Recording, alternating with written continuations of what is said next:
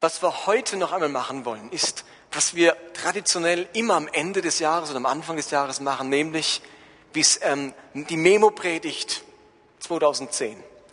Wir wollen uns nochmal mit den wichtigsten Themen und Gedanken des vergangenen Jahres beschäftigen.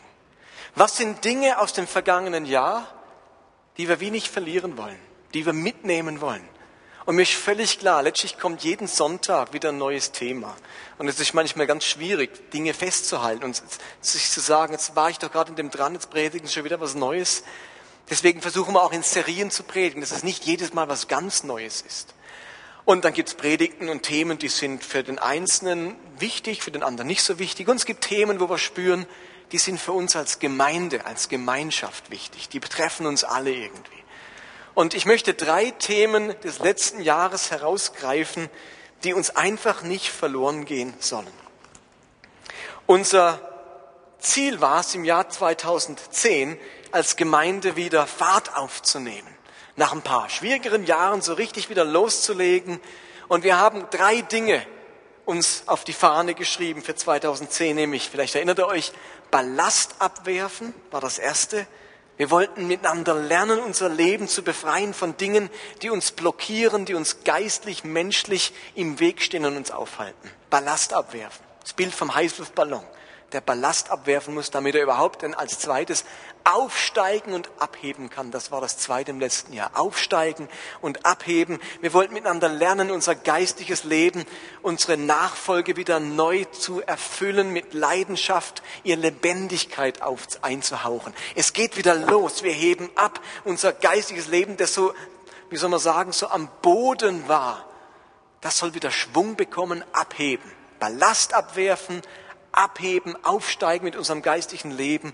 Und drittens, letztes Jahr, wir wollen dem Wind folgen. Ein Heißluftballon, da wirft man Ballast ab, dann steigt er auf und dann folgt er dem Wind. Da kann er nicht selber irgendwo hinfliegen. Der fliegt dorthin, wo der Wind ihn hintreibt. Und in der Bibel ist der Wind unter anderem ein Bild für den Heiligen Geist. Und wir wollten das Wirken des Heiligen Geistes verstehen und wieder vermehrt in unserem persönlichen Leben und in unserer Gemeinde erfahren. Und ich möchte über diese drei Punkte nochmal was loswerden heute, euch dann nochmal mitnehmen, damit wir das tatsächlich auch festhalten und bewahren können im 2011. Fangen wir an mit dem ersten Punkt, Ballast abwerfen. Wenn ich das Neue Testament lese, dann wird mir bewusst, dass Jesus kein Interesse hat an belasteten Nachfolgern. Jesus wünscht sich, dass seine Nachfolger unbelastet, unbeschwert, los von Dingen, die sie blockieren und hindern, ihm nachfolgen können. Und deswegen sagt er so wunderschön in Matthäus 11, Vers 28, kommt alle zu mir, die ihr euch plagt und unter Lasten stöhnt. Ich werde euch ausruhen lassen. Nehmt mein Joch auf euch und lernt von mir. Dann findet euer Leben Erfüllung. Denn ich quäle euch nicht und habe ein demütiges Herz. Mein Joch drückt nicht, meine Last ist leicht. Eine wunderbare Ankündigung Jesu seinen Jüngern gegenüber.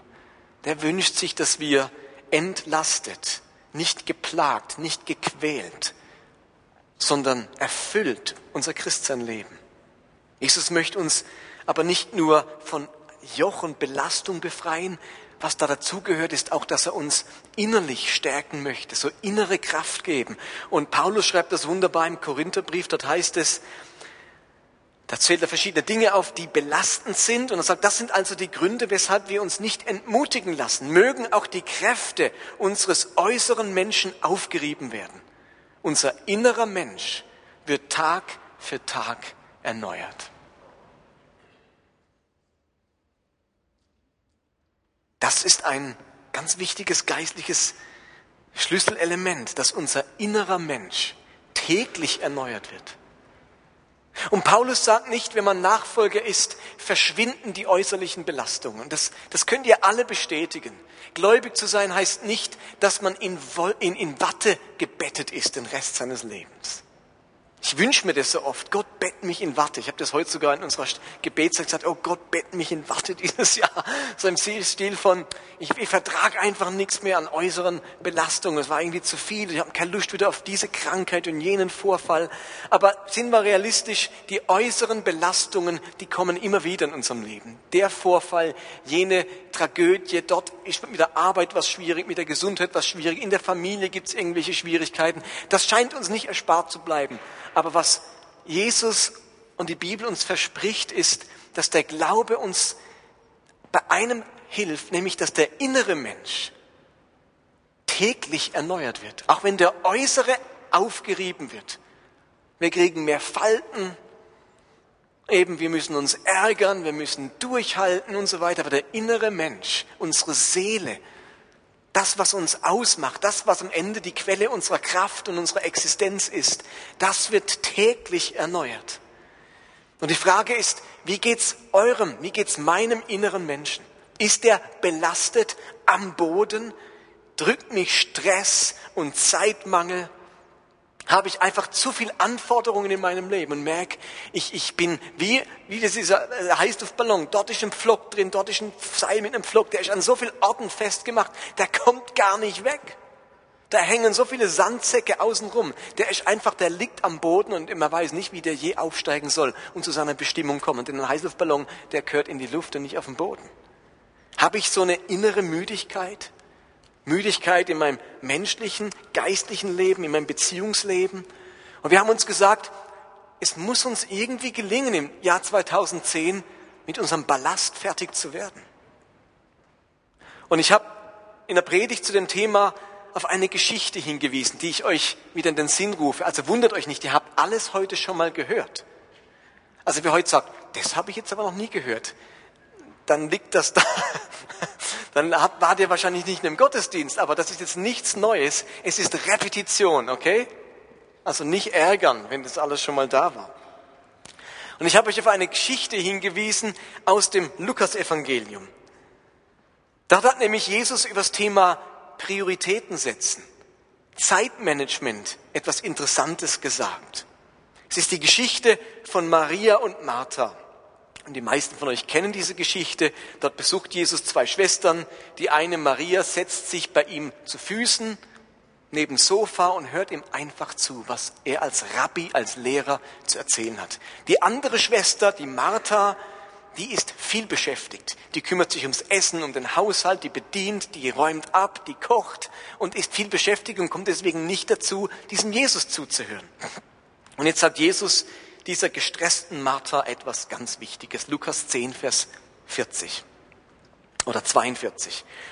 Nur eines aber ist wirklich wichtig und gut, liebe Martha. Maria hat sich für dieses eine entschieden und das kann ihr niemand mehr nehmen. Den Satz kennt ihr, habt ihr schon x-mal gelesen. Ein Wort ist hier wichtig, entschieden. Maria hat sich entschieden. Ihr Lieben, nicht gestresst zu sein, zu Jesu Füßen zu sitzen, von seinen Worten inspiriert zu werden, dass der innere Mensch, die Seele gestärkt wird, auftanken kann. Ihr Lieben, das war bei Maria nicht Schicksal, das war nicht Zufall, das ist nicht einfach so passiert. Maria hat eine Entscheidung getroffen. Sie hat entschieden, nicht sich um die Küche, um ums Essen zu kümmern, sondern zu den Füßen Jesu zu sitzen.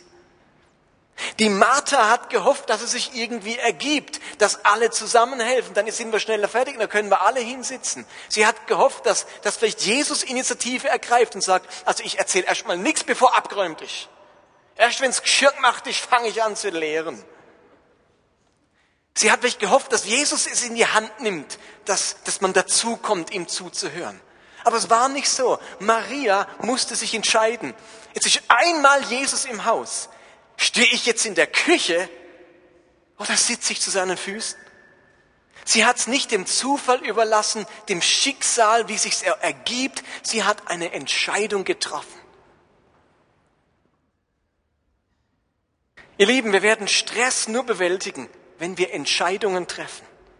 Jesus wird nicht unser Leben so einfach entstressen. Das Leben wird nicht einfach ruhiger werden. Das Leben entstresst sich auch nicht von alleine. Unsere Chance ist es, wie Maria, uns für das Richtige zu entscheiden, für das Bessere zu entscheiden, für das, was jetzt wirklich dran ist. Ist ja nicht so, dass Hausarbeit und Kochen unwichtig wäre, wenn wir nicht kochen, verhungern wir. Die Frage ist nur, wenn Jesus im, auf dem Sofa sitzt, das ist jetzt das Wichtigste. Zu manchem muss man Ja sagen, zu anderem Nein. Was Jesus hier beschreibt, nennen wir heute ganz modern die richtigen Prioritäten setzen. Vergesst nicht, der größte Feind des Besten ist das, das Gute, ganz genau. Und der größte Feind des Wichtigsten ist das Wichtige. Der größte Feind des Besten ist das Gute und der größte Feind des Wichtigsten ist das Wichtige. Wir haben oft den Eindruck, der größte Feind des Besten ist das Schlechte und der größte Feind des Wichtigsten ist das Unwichtige.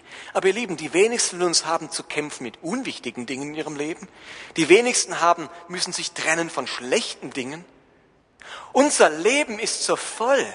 Unsere Fähigkeit, zu den Füßen Jesus zu sitzen, ist so gering, weil so viel Wichtiges und so viel Gutes in unserem Leben ist, das auf Kosten des Wichtigsten und des Besten geht. Und Maria hat sich entschieden, sich um das Wichtigste zu kümmern und um das Beste zu kümmern. Und dafür musste sie Wichtiges und Gutes zur Seite schieben und Nein dazu sagen. Die Frage ist, wie ist es uns im 2010 ergangen in dem Punkt? Konnten wir Ballast abwerfen? Konnten wir Prioritäten setzen? Haben wir Entscheidungen getroffen für unsere Prioritäten? Ist Zeithygiene und Seelenhygiene eine regelmäßige Übung in unserem Leben, genauso wie Körperhygiene? Und ihr Lieben, wenn ihr jetzt am Ende von 2010 dachtet, hey, es war einfach zu viel, ich kam einfach zu so vielen entscheidenden Dingen in meinem Leben nicht, dann wird sich überhaupt nichts ändern im 2011 von alleine, sondern nur, wenn wir entsprechende Entscheidungen treffen und diese Entscheidungen umsetzen. Das sollten wir mitnehmen ins 2011. Wir müssen in unserem Leben, in unserem Glaubensleben die richtigen Entscheidungen treffen, um Ballast abzuwerfen. Sonst wird all das Gute und all das Wichtige zum großen Ballast für das Wichtigste in unserem Leben. Okay, das Zweite, was wir mit hineinnehmen wollen ins neue Jahr, hängt mit dem Aufsteigen und Abheben zusammen. Beim Thema Abheben und Aufsteigen geht es darum, wieder zu verstehen, dass Christsein und Nachfolge eine ganz hingegebene und leidenschaftliche Ange Angelegenheit ist. Christsein muss in Fahrt kommen. Nachfolge das darf nicht Nebensache und, und Hobby im Leben sein.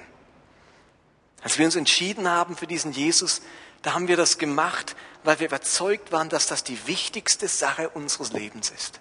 Und dass wir unser ganzes Leben in den Dienst dieses Jesus stellen wollen. Wir wollten unterwegs sein für diesen Jesus, abheben, aufsteigen für unseren Herrn. Und Jesus spricht ganz viel von den Vorrechten von Jüngerschaft, was man alles als Jünger Jesu erleben darf, geschenkt bekommt, Vergebung, ewiges Leben, das Dasein im Reich Gottes, Gemeinschaft mit Gott. Aber er hat auch immer wieder davon gesprochen, dass Nachfolge einen Preis hat, dass Jüngerschaft etwas kostet. Einer der herausforderndsten Texte hierzu steht im Lukas Evangelium Kapitel 14. Dort sagt Jesus Folgendes. Wer sich mir anschließen will, muss alles andere zurückstellen. Vater und Mutter, Frau und Kinder, Brüder und Schwestern, ja sogar sein eigenes Leben. Sonst kann er nicht mein Jünger sein. Wer nicht sein Kreuz trägt und mir auf meinem Weg folgt, der kann nicht mein Jünger sein. Darum kann auch keiner von euch mein Jünger sein, wenn er sich nicht von allem trennt, was er hat. Ihr Lieben, das sind mit die radikalsten Aussagen, die Jesus überhaupt über Nachfolge sagt. Wer sich mir anschließen will, muss alles andere zurückstellen. Christsein kann man nicht nebenbei. Es geht darum, dass Jesus die größte Liebe meines Lebens sein soll. Und irgendwo muss das ja auch praktisch zum Ausdruck kommen. Was Jesus damit meint, ist, dass er sagt, ich kann nicht eine von vielen Lebensaufgaben und Lebensberufungen in deinem Leben sein. Ich möchte in deinem Leben das Wichtigste sein, dem alles andere hinten angestellt wird. Jesus sagt nicht, man kann mein Jünger sein, auch wenn man es nicht so ernst nimmt. Kann man. Wenn man einfach ein besonderer Jünger sein will, dann stellt man alles hinten an. Jesus macht nicht zwei Klassen. Die Christen am Boden und die, die abgehoben sind. Die Hingegebenen und die Lauen. Das macht er nicht. Der redet brutal ehrlich über Nachfolge und sagt, ich bin der Sohn Gottes, der Erlöser der Welt, der Messias. Wer mich erkennt, der kann nicht mehr einfach normal dahin leben. Der stellt sein Leben, egal was er von Beruf ist, der stellt sein Leben in meinen Dienst. Der muss alles andere meiner Nachfolge zurückstellen. Und es sind ihm ganz viele nachgefolgt. Und dann heißt es, als Jesus das sagte, sagten sie zu ihm, Herr, das sind harte Worte. Und viele wandten sich von ihm ab. Und Jesus hat es in Kauf genommen. Und ich sagte, oh bitte, bleib da. Es war nur ein Scherz, ich mein's nicht so ernst. Und oh, ich habe vielleicht übers Ziel hinausgeschossen. Man kann auch mein Jünger sein, wenn man nicht so alles hinten anstellt. Das meiste hinten anstellen oder 50 Prozent. Er hat sich nicht rausgerettet, die Leute sind gegangen. Und am Schluss haben sie gerufen, kreuzige ihn. Jesus macht deutlich, unser Christsein muss abheben. Das darf nicht verhangen sein, verheddert in, in den Alltag des Lebens. Paulus sagt mal zu Timotheus, kein Kriegsmann verstrickt sich in die Sorgen des alltäglichen Lebens, um dem zu gefallen, der ihn geworben hat. Also wenn ein Soldat sagt, oh, Oberst oder Offizier oder wie nennt man die, Major oder wie auch immer, ich kann jetzt nicht kämpfen, ich habe noch was auf dem Herd stehen und ich muss noch Klopapier einkaufen und ich finde meine Zahnbürste nimmer. ähm, könntet ihr warten mit Schießen, ich habe noch was zu erledigen. Kein Krieg, kein Krieger verstrickt sich in die Sorgen des alltäglichen Lebens, um dem zu gefallen, der ihn in Dienst genommen hat. Und das sagt Paulus, um deutlich zu machen, ihr seid in der, in der Armee, in der Horde eures Gottes. Ihr könnt euch nicht verstricken, überall festgeballastet, gebunden in, in, in den Alltag. Es muss alles hinten angestellt werden. Das sind sehr herausfordernde Worte. Jesus ist nicht meine Haftpflichtversicherung, die einspringt, wenn ein Schaden in meinem Leben entstanden ist. Und Jesus ist nicht meine Lebensversicherung, die einspringt, wenn ein Schaden in meinem, wenn ein, ein wenn der Tod in, äh, kommt und ich mit dem Paradies versorgt werden will. Jesus muss Dreh- und Angelpunkt meines Lebens sein, Mittelpunkt, um dem sich alles dreht, Anfang und Ende meines Lebens. Und das ist keine Geschichte, die irgendwie im Kopf abläuft, sondern das muss sich irgendwie zeigen in unserem täglichen Leben. Und ich habe in meiner stillen Zeit eine Geschichte von der ersten Jüngerberufung gelesen. Ich möchte euch da kurz was daraus vorlesen und, und erzählen. Ganz am Anfang im Johannesevangelium macht Johannes der Täufer seine Jünger auf Jesus aufmerksam und sagt, meine Zeit ist um, folgt jetzt diesem Jesus nach. Und einer derer, die Jesus entdecken, ist Philippus. Und es heißt, des anderen Tages wollte Jesus wieder nach Galiläa ziehen und findet Philippus und spricht zu ihm, folge mir nach. Philippus aber war von Bethsaida aus der Stadt des Andreas und Petrus. Philippus findet Nathanael und spricht zu ihm. Wir haben den gefunden, von welchem Mose im Gesetz und die Propheten geschrieben haben, nämlich Jesus, Josefs Sohn von Nazareth. Dieser Philippus entdeckt diesen Jesus, hört von Andreas und Petrus, das, der ist der Hammer der Jesus, das ist wirklich der Messias, das ist der, auf den wir seit Jahrtausenden warten, der Messias ist da. Und Philippus entdeckt diesen Jesus und, und muss es sofort seinem Freund Nathanael erzählen. Und sagt, wir haben ihn gefunden, der, von dem Mose und alle Propheten reden, komm und sieh. Jesus von Nazareth. Und dann sagt Nathanael, Ähm, und Nathanael sprach zu ihm, was kann von Nazareth Gutes kommen? So wenn er sagen wird, wir haben die Mega-Sache gefunden in Zürich. Und er wird sagen, was kann aus Zürich Gutes kommen oder so? Und jetzt sagt Nathanael, was kann aus Nazareth Gutes kommen? Nazareth hatte einen schlechten Ruf in Galiläa, dort wohnen die Halbfrommen. In Judäa haben die frommen Juden gewohnt. In Galiläa haben die nicht so frommen Juden gewohnt. Und die waren, hatten den Ruf, nicht wirklich bibeltreu zu sein, das Gesetz nicht richtig zu halten, zu den Feiertagen nicht immer nach Jerusalem zu kommen. Und Nazareth lag in Galiläa. Und deswegen hat man gesagt, also, wenn der Messias, der muss aus Judäa kommen. Das muss ein frommer Jude sein. Aus Galiläa kann niemals der Messias kommen. Und deswegen sagte der Nathanael, hey, ein richtiger Jude, ein echter Israelit, der Messias, wie kann der aus Nazareth, aus Galiläa kommen? Und ähm, dann kommt er aber trotzdem mit, dem Philippus zuliebe. Philippus sagt, komm und sieh es. Und jetzt kommen sie. Jesus sah Nathanael kommen und spricht zu ihm, siehe, ein rechter Israelit, in welchem kein Falsch ist. Nathanael spricht zu ihm, woher kennst du mich? Jesus antwortete und sprach zu ihm, ehe denn dich Philippus rief, als du unter dem Feigenbaum warst, sah ich dich. Und Nathanael antwortete, Rabbi, du bist Gottes Sohn, du bist der König von Israel. Was Nathanael erlebt hat, das haben ganz viele von uns erlebt.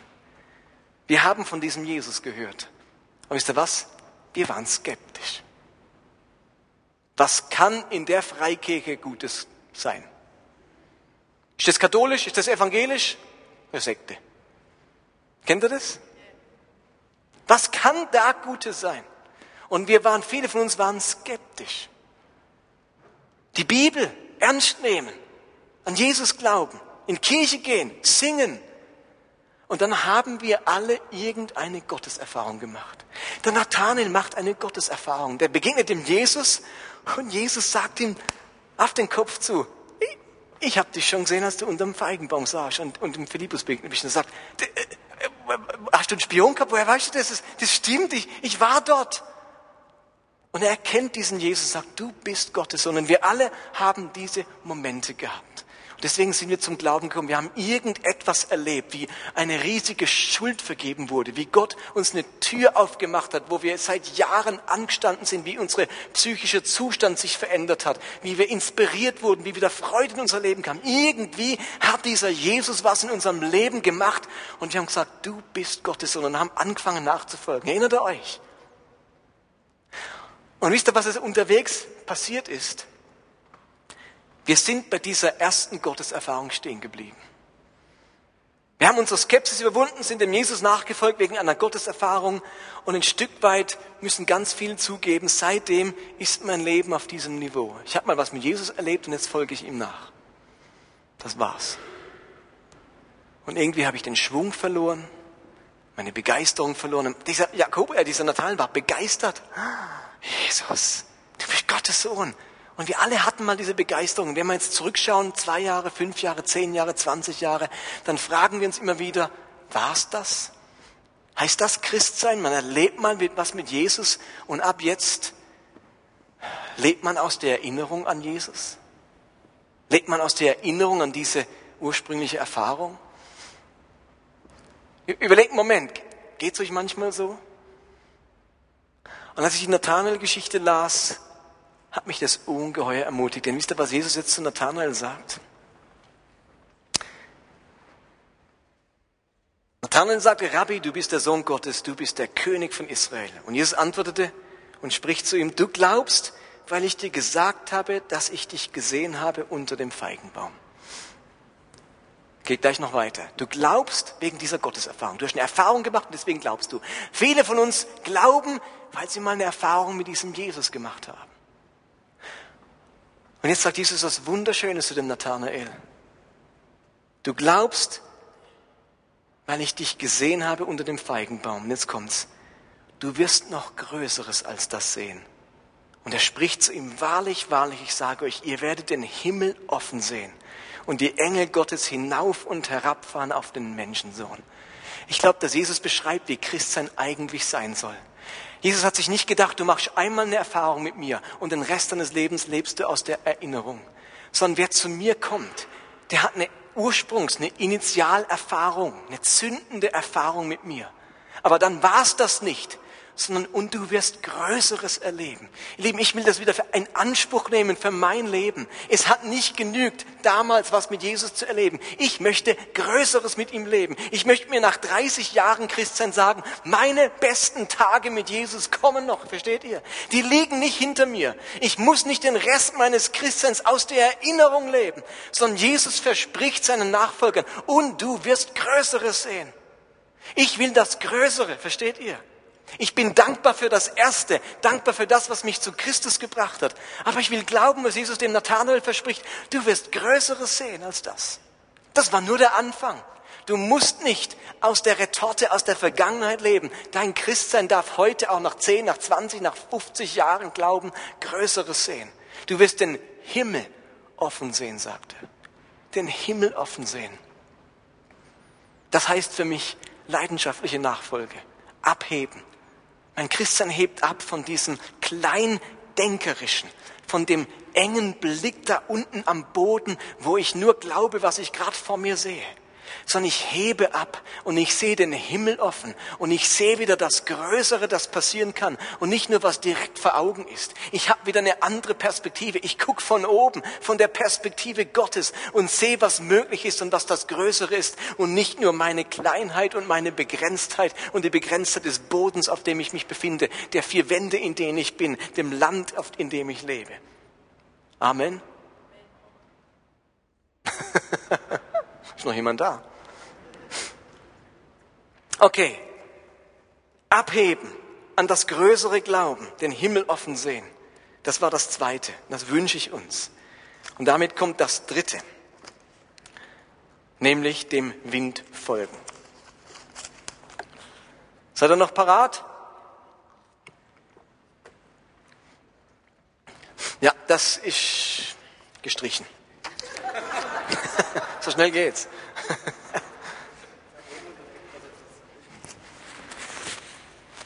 Das stellt ja nur bildlich diesen Verlauf dar von leidenschaftlich, Glauben, Realität, Pf, Zynismus und dann muss es wieder aufwärts gehen. Okay, unser drittes Thema im 2010 war dem Wind folgen. Die Frage nach dem Heiligen Geist, nach seiner Kraft, wie schaffe ich es, dass mein Ballon, dass mein geistiges Leben wieder in diesen Strom des Heiligen Geistes hineinkommt, dass ich die Führung des Geistes, die Kraft des Geistes erlebe. Wie mache ich das? Was lehrt denn die Bibel über den Heiligen Geist? Und wir haben beim Thema Heiligen Geist uns zwei Dinge angeschaut. Zwei Dinge, die der Heilige Geist in unserem Leben bewirkt. Nämlich zum einen, lässt der Heilige Geist uns teilhaben am Wesen und am Charakter Gottes.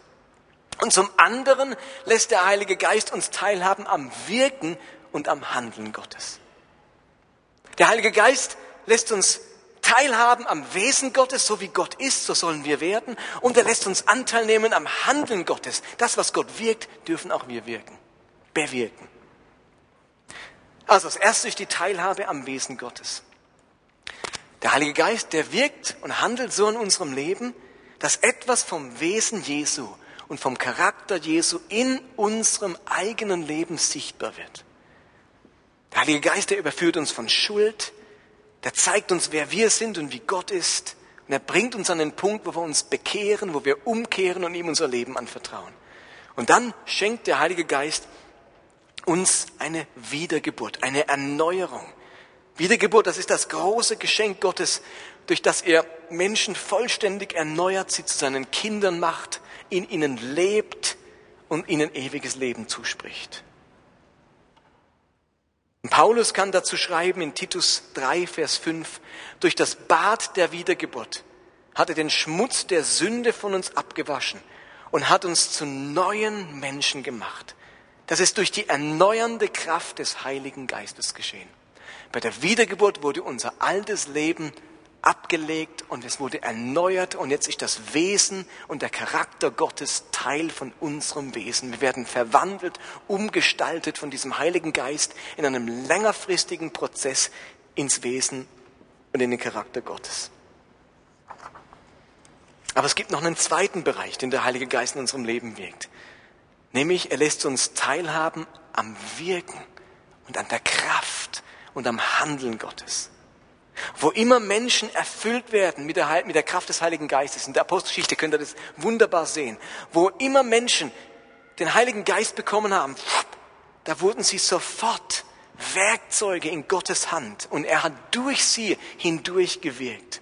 Der Heilige Geist bewirkt in unserem Leben, dass das, was Gott im Himmel wirken will, auf der Erde geschieht. Wir alle beten, Herr, dein Wille geschehe wie im Himmel, so auf Erden. Was Gott im Himmel will, Gott sagt sich, ich möchte, im Himmel beschließt er das, ich möchte auf der Erde das und das und das tun. Wisst ihr, wer es tut? Wir. Wir werden vom Heiligen Geist erfüllt und dann werden wir Werkzeuge in Gottes Hand, durch die er dann das tun kann, was er im Himmel beschlossen hat. Wir werden Teil von Gottes Wirken. Wir werden seine Hände, seine Augen, sein Mund, seine Arme, seine Beine und bekommen dadurch Anteil am Wirken Gottes. Ihr Lieben, wenn der Heilige Geist uns erfüllt, dann bekommen wir Anteil an der Lebendigkeit Gottes. Dann fließt Gottes Leben durch uns, dann handelt Gott durch uns. Dann sind wir Gottes Werkzeuge, Botschafter, Zeugen und Gottes Gesandte. Und darum kann Jesus so gut über das Pfingstfest ankündigen, wenn der Heilige Geist auf euch herabkommt am Pfingsten, werdet ihr mit seiner Kraft ausgerüstet werden und das wird euch dazu befähigen, meine Zeugen zu sein. Am Pfingsten hat der Heilige Geist aus diesen ersten Christen den Mund Gottes gemacht. Plötzlich haben sie Zeugnis abgelegt. Plötzlich hat ein Petrus, der vorher feige war, eine Predigt gehalten, wo Tausende zum Glauben kamen. Plötzlich ging ein Johannes den Tempel hinauf, sah einen Blinden, einen Lahmen und sagte im Namen Jesu, steh auf und wandte. Er wurde zum Werkzeug Gottes nach dieser Erfüllung an Pfingsten. Also wenn die Bibel das Anteil bekommen am Wesen und am Charakter Gottes Wiedergeburt nennt, dann nennt sie das Anteil bekommen am Wirken und am Handeln Gottes Geistestaufe. Bei der Wiedergeburt bekomme ich Anteil am Wesen Gottes, ich werde ihm ähnlicher. Und bei der Geistestaufe bekomme ich Anteil an der Kraft und an der Wirkung Gottes und ich werde sein Werkzeug. Und Gott will beides in unserem Leben bewirken. Und wenn ich es nochmal formuliere, ich habe es an der Leinwand, seht ihr das, das dürft ihr jetzt ernst nehmen, was da steht. Durch die Wiedergeburt bekomme ich Anteil am Wesen Gottes und der Heilige Geist lässt Früchte in meinem Leben wachsen. Früchte wie Liebe, Sanftmut, Treue, Freude, Friedfertigkeit, Geduld, Willensstärke und so weiter. Wesenseigenschaften. Durch die Geistestaufe bekomme ich Anteil am Wirken Gottes und der Heilige Geist lässt Gaben in meinem Leben wachsen. Gaben wie Sprachenrede, Prophetie, Heilung, Seelsorge, Leitungsgaben, evangelistische Gaben, Weisheit und vieles mehr. Geistesgaben. Und wenn ihr euch jetzt zum Schluss fragt, wie kriege ich denn mehr vom Heiligen Geist? Wie, wie, wie werde ich denn mehr erfüllt? Ich wünsche mir das. Ich möchte es mitnehmen ins 2011. Ich will aus der Kraft des Geistes leben. Ich will dem Wind folgen. Ich möchte nicht hier sein und Gottes Geist ist dort. Ich möchte dort sein, wo er ist und das tun, was er tut und tun möchte dann gibt's einen wunderbaren Rat in der Bibel. Im Korintherbrief sagt Paulus, strebt nach der Liebe, doch eifert nach den Geistesgaben. Und im Vers 12 sagt er, also auch ihr, die ihr eifrig nach Geistesgaben trachtet, sucht zur Erbauung der Gemeinde daran, Überfluss zu haben. Paulus fordert uns also auf, strebt danach, befleißigt euch, habt Überfluss an geistlichen Gaben, an dem, was die Geistestaufe bewirkt. Nicht nur so ein bisschen, habt Überfluss, strebt danach. Man muss nach dem Heiligen Geist streben, sich ausstrecken, danach trachten. Und lasst mich ein Bild benutzen, das das vielleicht deutlich macht. Wenn ihr braun werden möchtet im Sommer, was möchtet ihr, müsst ihr tun? In die Sonne gehen, ganz genau. Ihr Lieben, man muss sich der Sonne aussetzen, um ihre Wirkung zu erfahren, nämlich braun zu werden. Die Sonne kann noch so am Himmel brennen. Wenn ihr in der guten Stube hockt, wenn ihr euch im Keller verkriecht, wenn ihr nicht aus dem Haus geht, dann nützt euch die stärkste Sonne nichts. Stimmt's? Man muss sich der Sonne aussetzen, um braun zu werden. Der Heilige Geist, der kann noch so viel Kraft haben, der kann noch so da sein, wenn man sich ihm nicht aussetzt, bekommt man nichts von ihm mit. Bloß weil es den Heiligen Geist gibt, erfährt man noch lang nicht seine Kraft und seine Gaben. Bloß weil es die Sonne gibt, werde ich noch lang nicht braun. Ich muss in die Sonne. Ich muss dorthin, wo ich dem Heiligen Geist begegne. Man muss sich dem Heiligen Geist aussetzen. Und ihr Lieben, ich möchte euch empfehlen, setzt euch dieses Jahr dem Heiligen Geist aus. So wie ihr euch im Sommer der Sonne aussetzen werdet. Wo findet man denn den Heiligen Geist? Wo ist denn der? Ich könnte sagen, wo scheint die Sonne? Wo muss man hingehen? Wo findet man den Heiligen Geist? Hat jemand eine Idee? Wo ist denn der? In der Bibel, ganz genau. Ein Ort, wo ich den Heiligen Geist erlebe, wo er, an, wo er auf mich strahlt, ist, wenn ich am Wort Gottes dran bin, wenn ich diese Bibel lese. Sie ist das Wort Gottes. Das Schwert des Geistes ist das Wort Gottes. Wo ich mich mit dem Wort Gottes auseinandersetze, dort erlebe ich den Geist. Nehmt auch, auch den Helm des Heils und das Schwert des Geistes, das ist Gottes Wort. Epheser 6, Vers 17. Wo findet man den Heiligen Geist noch? Wo scheint er noch? In der Bibel? Ihr Lieben, und es ist kein Gequake jetzt, Bibel, äh, Bibel. Nimm sich einfach so. Dort ist er. Wenn ich mich der Bibel nicht aussetze, dann ist es wie im Keller hocken, wenn die Sonne scheint. Das, also, ich könnte sagen, die Bibel ist das Solarium des Heiligen Geistes. Gratis. Das, das schlage ich auf und pst. Unschädlich. Im Solarium ich nach zehn Minuten raus, sonst hast du Blasen im Gesicht. Die Bibel, die kann ich 15 Minuten auflassen und ist noch nichts passiert. Man braucht auch keine Sonnencreme für die Bibel, steht ihr, kein Lichtschutzfaktor. Das ist gut beim Heiligen Geist, man kriegt keinen Sonnenbrand von ihm. Wo findet man ihn noch in der Bibel und bitte im Gebet? Richtig. Im Gebet, das ist so ein weiterer Ort. Als sie gebetet hatten, heißt in der Apostelgeschichte, als sie gebetet hatten, nicht als sie im Vineyard-Café saßen oder nicht als sie mit dem Auto fuhren oder nicht als sie im Sofa äh, ausruhten, sondern als sie gebetet hatten, bebte die Erde an dem Ort, wo sie versammelt waren. Und sie wurden alle mit dem Heiligen Geist erfüllt. Gebet und den Geist erleben, das steht im Zusammenhang. Ich habe mir persönlich gesagt, ich kann kein Leben führen, ohne dass ich mich dem Heiligen Geist in puncto Gebet und Bibellesen aussetze. Es geht nicht. Und es kann man die Dosis unterschiedlich wählen. Wenn man Vollzeitler ist, wehe, man nimmt sich nicht mehr Zeit. Aber jeder von uns muss sich irgendwann Zeit nehmen. Wenn er sagt, jeden Sonntag oder irgendwo schaffe ich mir einen Raum, wo ich mich mit Gebet und Bibel auseinandersetze, wo ich mich in dieses Solarium lege und mich wieder bräunen lasse vom Heiligen Geist. Noch ein Ort, wo ich mich im Heiligen Geist aussetze. Gemeinschaft. Gemeinschaft, ganz genau, in der Gemeinschaft. Im Psalm 133, ich habe es leider nicht aufgeschrieben, steht, siehe, wie gut und wie lieblich ist's, wenn Geschwister einträchtig beieinander wohnen, wie das köstliche Öl auf dem Haupt, das herabfließt, auf den Bart, auf den Bart Aarons, wie der Tau des Hermon, der herabfließt. Denn dort hat der Herr den Segen verheißen, Leben bis in Ewigkeit. Öl ist auch so ein Bild für den Heiligen Geist. Wo Christen zusammen sind, da fließt das Öl. Wo wir Gemeinschaft miteinander pflegen als Christen, dort erleben wir etwas von der Sonne des Heiligen Geistes. Ich habe noch ein paar in der Anbetung. Ihr Lieben, deswegen machen wir eine halbe Stunde Anbetung. Nicht, weil wir alle so gerne singen. Da könnten wir auch in der Gesangsverein gehen.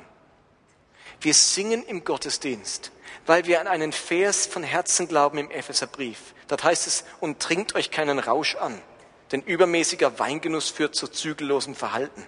Lasst euch vielmehr vom Geist Gottes erfüllen, indem ihr mit Psalmen, Lob, Gesängen und vom Geist Gottes eingegebenen Liedern singt und aus tiefstem Herzen jubelt. Wie wird man erfüllt? Indem ihr singt und spielt und jubelt. Deswegen machen wir Anbetung. Wir glauben, dass diese Anbetung, ob du jetzt mitsingst oder nicht, ob du Lieder anhörst oder aus voller Kehle, falsch oder richtig singst, diese halbe Stunde heißt, ich setze mich dem Geist Gottes aus. Und zu guter Letzt, ich begegne dem Geist Gottes im Schwachen. Im Schwachen. Ihr Lieben, was ihr einem dieser Geringsten getan habt, das habt ihr mir getan. Wo ich den Schwachen helfe, wo ich mich um die Armen kümmere, setze ich mich dem Geist Gottes aus. Dort begegne ich ihm. Dort ist er. Dort ist er anzutreffen. Dort scheint die Sonne. Im Gebet, im Bibellesen, in der Anbetung, in der Gemeinschaft und im Schwachen.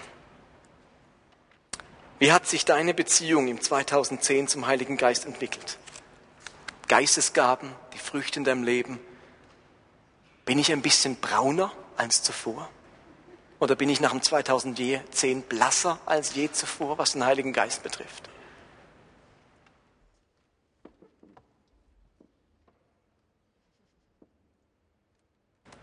Ich wünsche mir von Herzen, dass wir diese drei Dinge ins neue Jahr retten können. Dass wir Entscheidungen treffen, Prioritäten setzen, damit wir nicht zu belastet sind, sondern das Wichtigste, wirklich das Wichtigste ist in unserem Leben. Und ich wünsche mir, dass wir uns 2011 mitnehmen, den Wunsch, so richtig leidenschaftliche Nachfolger zu sein, die nicht aus der Erinnerung an ihre Ursprungs-Jesus-Erfahrung leben, sondern die den Himmel offen sehen und die Größeres mit ihrem Gott heute erleben als gestern. Und ich wünsche mir, dass wir aus der Kraft des Geistes leben als Gemeinschaft, dass wir dem Wind folgen, dass wir uns strebend bemühen um das Wesen des Heiligen Geistes und um die Kraft des Heiligen Geistes. Okay?